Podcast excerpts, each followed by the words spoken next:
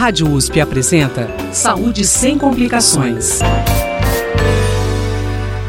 Olá, boa tarde. Está começando mais um Saúde sem complicações e hoje o tema que nós trazemos é bebês prematuros.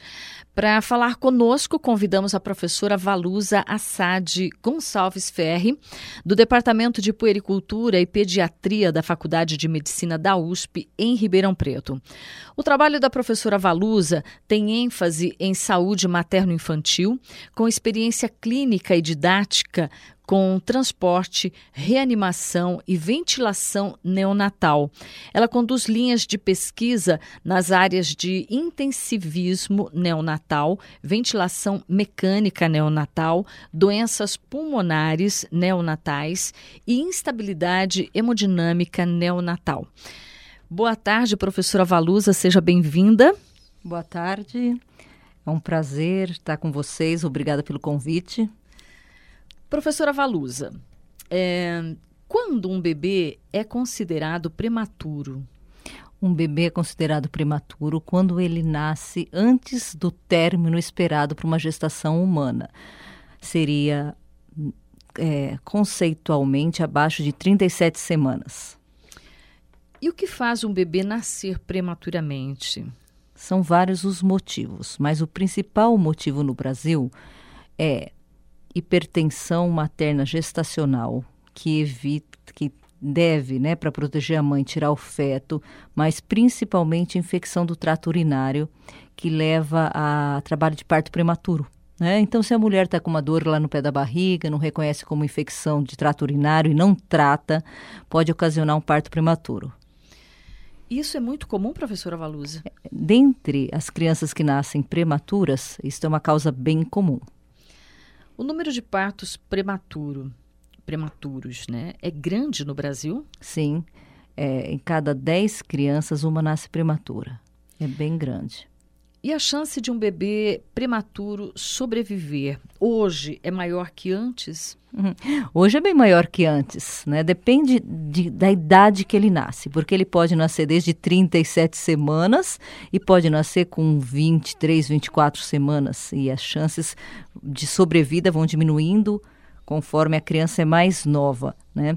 Mas a neonatologia é uma, uma especialidade que evoluiu muito, então a sobrevida melhorou muito.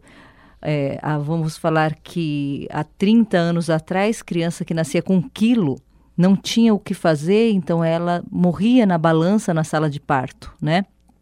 30, 40 anos atrás. Agora, crianças de 400 gramas, né, podem viver.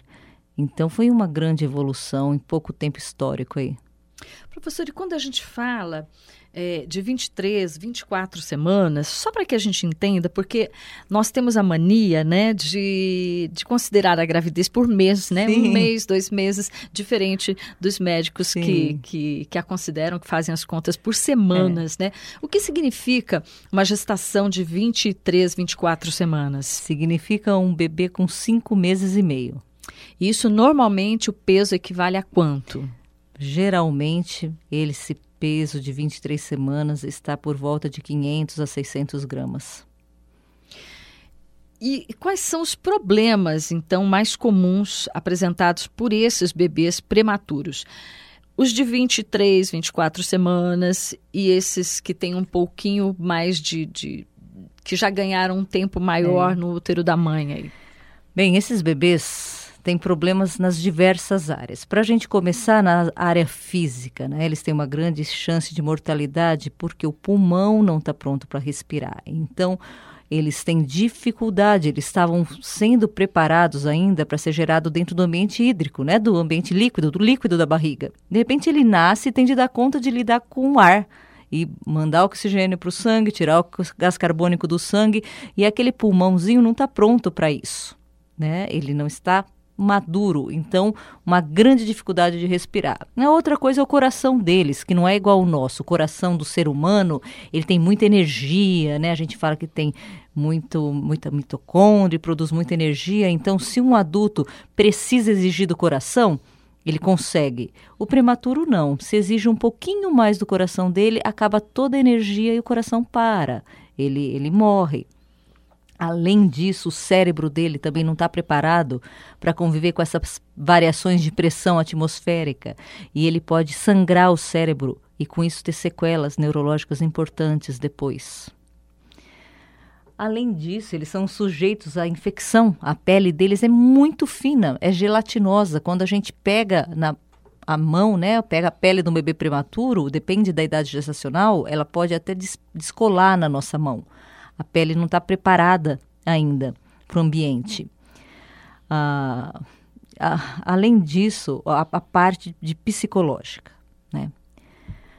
Independente da idade, um menininho ficar na UTI neonatal ou precisando de cuidados, ele não entende que você está dando cuidados para salvar a vida dele. O ser humano precisa de amor e de apego. Chama apego seguro. Então, tem necessidades básicas no ser humano, que é comida e amor né? A gente acha que isso não, mas já está demonstrado pelo pessoal aí da psicologia que a psique neonatal, o ser humano precisa ter a mãe, ser, eh, ser amado, ter o colo. E quando esse bebê vai para a UTI neonatal, a gente aparta ele do contato materno, ele é picado o tempo inteiro para colher sangue, para fazer medicação, é o barulho do alarme o tempo inteiro na orelhinha dele, pem, pem, pem, pem. É, luz 24 horas. Então, ele também tem sequelas psíquicas, né? A criança que fica numa UTI neonatal, quando se sobreviver, né? Se a chance de sobreviver é alta, ele tem chance de ter distúrbio de déficit de atenção, maior é, ocorrência de autismo, maior ocorrência de síndrome da angústia da separação, de ansiedade. Então também tem problemas psíquicos envolvidos com a prematuridade. Então é, é e como que é, existe uma forma de, de sanar essa separação? A mãe pode acompanhar o bebê na, na UTI? A mãe pode e deve. Aqui na USP de Ribeirão Preto, nós temos a entrada livre, né? Não é assim, isso é cada vez mais comum, mas ainda existem unidades que têm horário de visita. Nós interpretamos que é isso é uma grande uma grande falta de empatia com uma mãe, né? Então, como nós interpretamos que tem uma visita livre, nós não temos nada para esconder, nada é pior para uma mãe do que a fantasia do que está acontecendo com o bebê dela. Então, ela pode entrar 24 horas, a mãe e o pai, e ficar do lado da criança o dia inteiro, se ela quiser. Além disso, a gente estimula que o bebê receba o leite da própria mãe, que é um jeito dela naquela sensação de impotência de não estar gerando, não estar cuidando, né? Não só que nutricionalmente é o melhor também, mas de oferecer um pouco dela para aquele filho, né? Nós fazemos o contato pele a pele, então tiramos a roupa da mãe e a roupa do bebê e colocamos contato pele a pele o bebê com a mãe. Isso é bem bonito porque o bebê se sente calmo na hora que o coração humano é muito importante para o bebê. Tanto que quando um bebê está chorando, às vezes você está ansiosa lá, um bebê a termo e ele não para de chorar. Daí chega a avó, pega ele para de chorar. Isso acontece porque ela está calma, o coração está num ritmo menos descompassado, ele acalma com o ritmo cardíaco humano. Então, o contato pele a pele para o prematuro também acalma ele. Nós evitamos muita luz, evitamos muito barulho, né? E a voz materna é importantíssima para o ser humano é uma, uma relação. Eu acho que se tem situações que a gente pode se aproximar perto do sagrado e do divino é na maternidade, né? E a gente tem muito concreto isso na neonatal. Então, agora nós temos um projeto que a mãe conta história para o prematuro. Ela pega um livro, né? Ela senta do lado do berço e fica lendo que o lindo. prematuro, da incubadora, né? E a gente já sabe que a voz materna estimula também o, o crescimento cerebral deles. É, é, é, eu brinco que é a parte da medicina que a gente faz muita poesia. Lindo mesmo, muito lindo. Então esses são os cuidados específicos, né, que hum, os bebês recebem, enquanto hospitalizados, né, recebem tanto da equipe é, hospitalar, né, que está que tá ali zelando por essa criança, cuidando, né, tratando, e dos pais também, né? Muito, muito bonito. Agora, quanto tempo normalmente esse bebê precisa ficar no hospital até que ele possa ir para casa? Depende da doença que ele tem.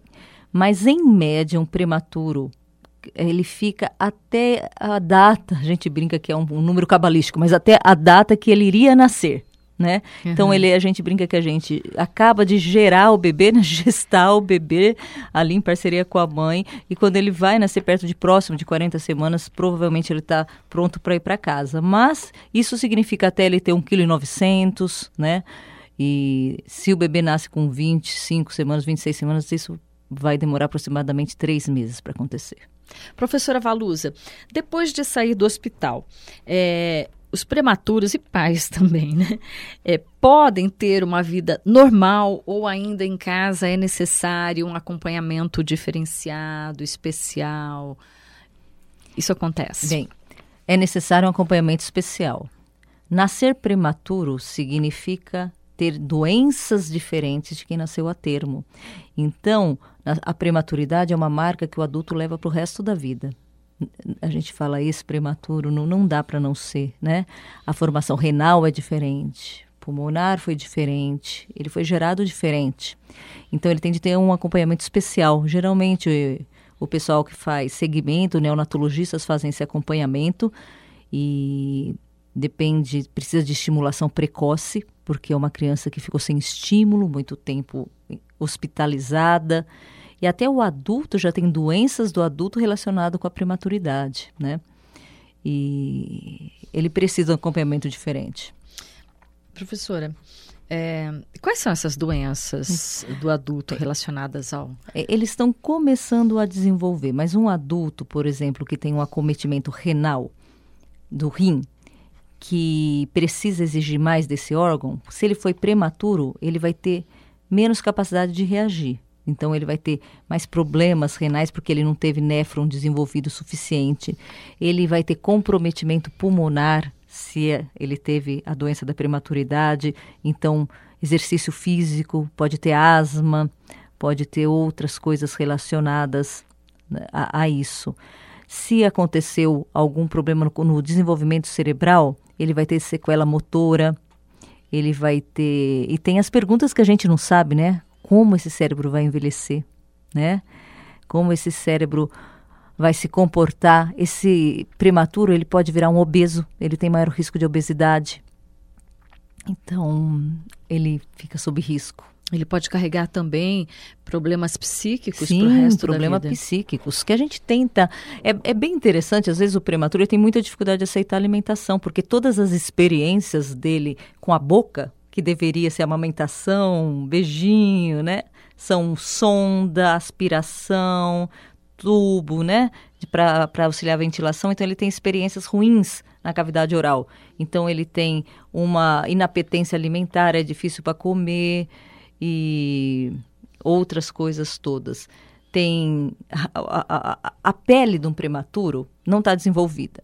Então, quando a gente machuca a, o nosso pé, por exemplo, com calo, a nossa pele isola ali da dor, não é? Faz, uhum. tira toda a terminação nervosa, que acontece, por exemplo, quando a gente anda muito de salto. No prematuro, não. Quando está tendo a picada da dor, o sistema da pele dele nervoso entende que ele está sendo machucado porque não tem terminação nervosa suficiente para ele fugir. Então aumenta a terminação nervosa. Então, do jeito que o prematuro e a pele dele sente o mundo, é diferente, porque ele tem outras terminações na pele. Ele sente um mundo diferente que a gente, né? E além disso, tem a angústia da separação, tem a, a, a falta do apego seguro e os déficits, déficits não é déficit, os comprometimentos da psique podem acompanhar ele por toda a vida. Dá para determinar que comprometimentos são esses, professora? Dá. Quando uma criança tem alta aqui na USP, a gente segue todas as crianças que nasceram prematuras até 7 anos de idade, com estimulação precoce, e nós temos escalas né, de investigação. Então, a gente aplica essas escalas e a gente sabe as áreas que essa criança tem risco. E a gente começa um tratamento precoce. Qual é o problema? A prematuridade é um grande problema no país e esses serviços especializados de acompanhamento de pessoas especializadas são poucos, uhum. né? Então, ainda existe no país uma, um grande déficit em uma, um segmento adequado da prematuridade. Quem saiba identificar risco, né? Porque fazer puericultura de um prematuro não é fazer puericultura do nenê que nasceu a termo. A pessoa, a pessoa tem de ter uma visão da puericultura da prematuridade. Então, eu acho que nós precisamos avançar muito e tem muito prematuro ainda sendo precisando de uma assistência mais qualificada quando tem alta das UTIs. Professor, o que a gente ouve muito dizer é que o bebê prematuro ele chora muito e dorme muito. É verdade isso? É, eu estava até dando aula antes de vir aqui, choro, né? Ele chora muito, mas todo bebê chora muito. Uhum. E eu, até uma reflexão que a gente faz aqui, eu sei que a gente está falando de prematuridade, para a gente se questionar na percepção de choro. Nós somos uma sociedade que nós estamos agora, a gente desaprendeu a, a, a, a aceitar o choro infantil, o movimento infantil, a gente anestesia a infância, né? Então, por exemplo, um bebê que chora muito quando nasce, a mãe sempre acha que é fome, dá um leite artificial, ele dorme, e ela acha bom ele dormir. Que na verdade não, o bebê tem que ficar ativo, chorando, contactuando com o meio. E quando a criança sobe muito, desce muito do armário, a gente dá um tablet para ela ver, ficar vendo e ficar quieta. E não é isso que a infância precisa. A infância é movimento, é criatividade. Então eu pergunto assim: ele não chora tanto. Ele chora, que são as demandas dele. Ele chora como se tivesse. É um mundo intenso e rico sem palavras, é o jeito dele falar. Ele chora para lamentar. Mãe, tô aqui, mãe, tô assustado. Eu fiquei numa UTI, o que, que é esse ambiente? Né? É, mãe, eu não conheço mais o toque, é a minha primeira vez. O toque antes era de dor. Então ele chora, não que seja, ele chora porque ele está se expressando todas aquelas experiências que ele teve. Uhum. Ele não chora mais, ele chora é, correspondente à vivência dele. Então, se foi um prematuro que teve menos vivência traumática, ele vai chorar menos. Se for um prematuro que ficou três meses entubado, com, com muita invasão, ele vai chorar muito. Ele é muito reativo. Uhum. Né? Então, isso tem a ver com as vivências do prematuro. E também os prematuros, eles, é, eles depois têm um crescimento normal, conseguem é, crescer da mesma forma como um bebê que nasceu dentro ali do, do, do prazo correto de gestação. É uma criança menor ou não? Não necessariamente, não necessariamente. Ele pode atingir uma estatura final normal, né? Mas eles também é comum eles terem déficit de hormônio do crescimento, né? Então, quando começa a desacelerar a curva do crescimento, começa a ter algum problema em atingir estatura, eles são encaminhados para endocrinologista, né? A gente para ver se existe a necessidade de reposição hormonal. E é comum também a gente ouvir que a mãe precisa de uma atenção especial, que a mãe precisa estar bem, né? Como as mães lidam com isso, com essa chegada antecipada do bebê, com essa situação toda de estresse? A mãe, ela é fundamental. E a mãe, coitada, ela é uma personagem esquecida no nascimento, né? Até no nenê a termo eu brinco, o nenê nasce e, e todo mundo entra para visitar, olha o bebê e ninguém pergunta para a mãe, você está bem? Né? Porque ela está se recuperando, ela ainda está né, com, com, as sequelas ali de parto, qual que seja. Então, acontece isso na prematuridade também, né? O foco é todo no nenê e acabam esquecendo a mãe, mas ela é fundamental. Então, o que, que a gente acaba tendo aqui? Nós temos psicologia para mãe, nós temos grupos de mãe para conversar. E qual é a sensação principal dela? Culpa né? Mãe já tem culpa de natureza, né? Ela tem Sempre. culpa. ela tem culpa, ela fala, poxa, eu não consegui gerar. É, e aquela sensação de impotência. Então ela passa por várias fases. A gente fala que é o luto do bebê ideal, né? Ela está em luto ali. Porque ela imaginava um bebê lindo. A roupa que ela comprou é uma roupa para um bebê de 3 quilos, nasceu um de 500. Então ela tem a fase de barganha, quer dizer que ela tenta evitar a realidade. Depois ela tem a fase mais depressiva, depois ela tem a fase mais agressiva e daí ela aceita. Nós estamos com ela a todo momento. Eu acho que é isso que é importante na neonatologia entender, né? E não existe bebê separado de mãe. é, é, um binômio, é, é uma dupla inseparável. Então, elas sofrem. Sofre principalmente se o bebê parte, né? Se a vida vai ser curta do bebê. Que às vezes elas sabem, elas estão lá e a gente trabalha muito com prematuridade, às vezes com luto. O bebê delas vai, vai morrer, elas sabem. e também precisa de muito apoio nessa hora, né? A gente faz um trabalho todo especial em relação ao luto perinatal, porque não é a ordem natural das coisas um bebê, um filho morrer antes de uma mãe. E nós fazemos, permitimos a despedida lá dentro, o batizado. Ela, toda a equipe apoia, né? Essa solidariedade humana, né? Que nós estamos do teu lado, compartilhamos a tua dor, já estava lendo o que nós podemos fazer e a, o bebê geralmente morre no colo da mãe, né? É uma despedida, porque a história de um filho tem que ter começo, meio e fim, não tem ex-filho, né? Uhum. E quando uma mãe vai morrer, ela pode ter dez filhos, ela sempre vai falar o nome, incluindo entre os filhos dela, daquele que foi embora, independente de quanto ele foi embora. Então a gente interpreta isso de uma forma muito clara, né?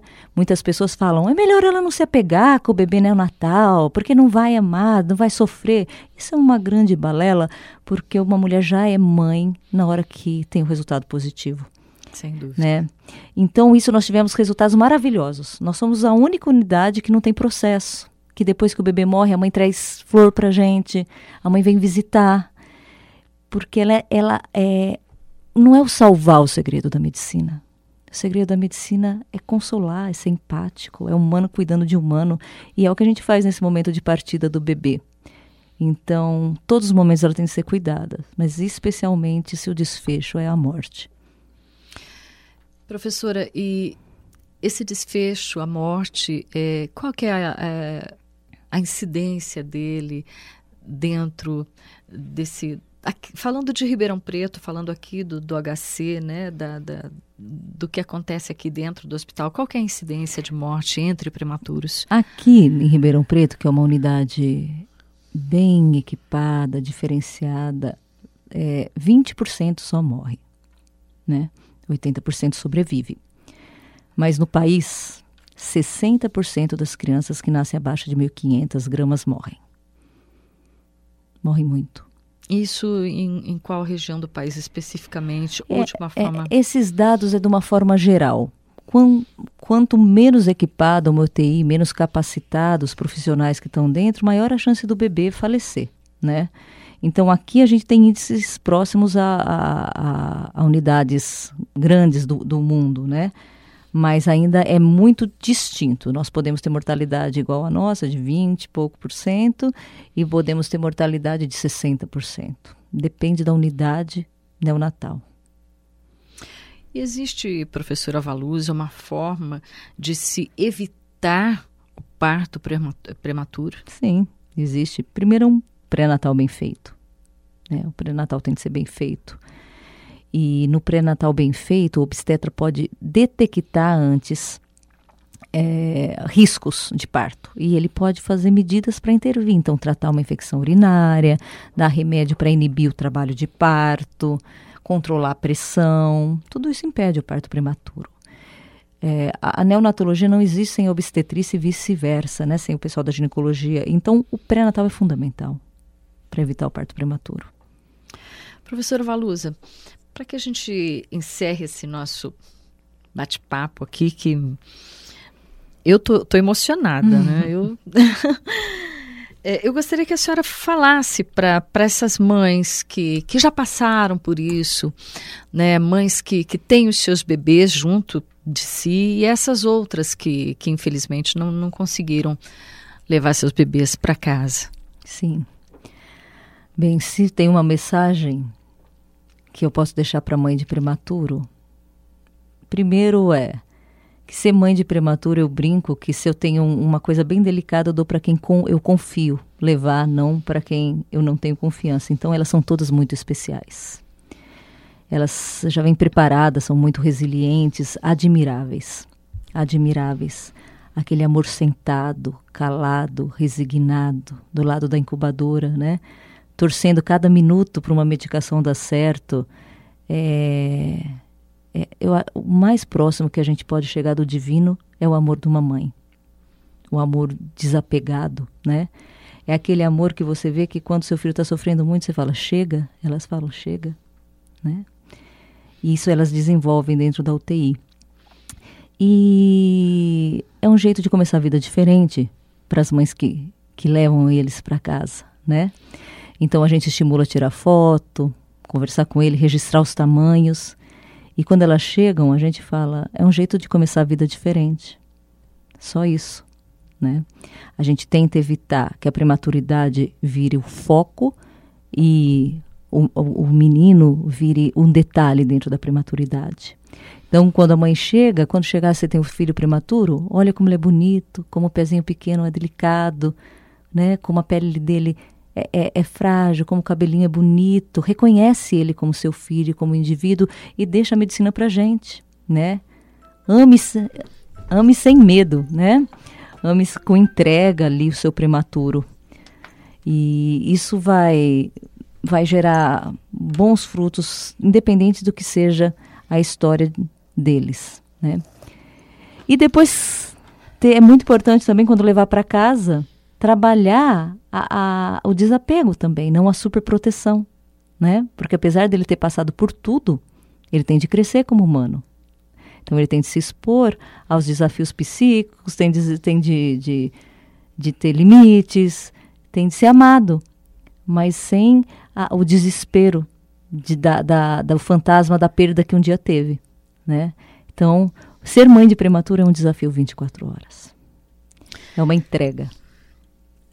Eu conversei aqui com a professora Valusa Assad Gonçalves Ferri, do Departamento de Puericultura e Pediatria da Faculdade de Medicina da USP, em Ribeirão Preto. O trabalho da professora Valusa tem ênfase em saúde materno-infantil, com experiência clínica e didática, com transporte, reanimação, ventilação neonatal. Ela conduz linhas de pesquisa nas áreas de intensivismo neonatal, ventilação mecânica neonatal doenças pulmonares neonatais, instabilidade hemodinâmica neonatal. É, o que eu sinto aqui vendo a professora falar nessa delicadeza, e eu acho que você aí em casa também está sentindo a delicadeza da professora Valusa falar, o que me emociona. É, então, sou muito grata, professora, por sua visita aqui no Saúde Sem Complicações e eu espero, claro, que as mães que nos ouvem sintam também essa emoção que a senhora passa para mim. Muito obrigada. Obrigada pelo convite. Saúde sem complicações. Produção Mel Vieira e Maju Petrone. Apresentação Mel Vieira. Trabalhos técnicos Mariovaldo Avelino e Luiz Fontana. Direção Rosimeire Talamone.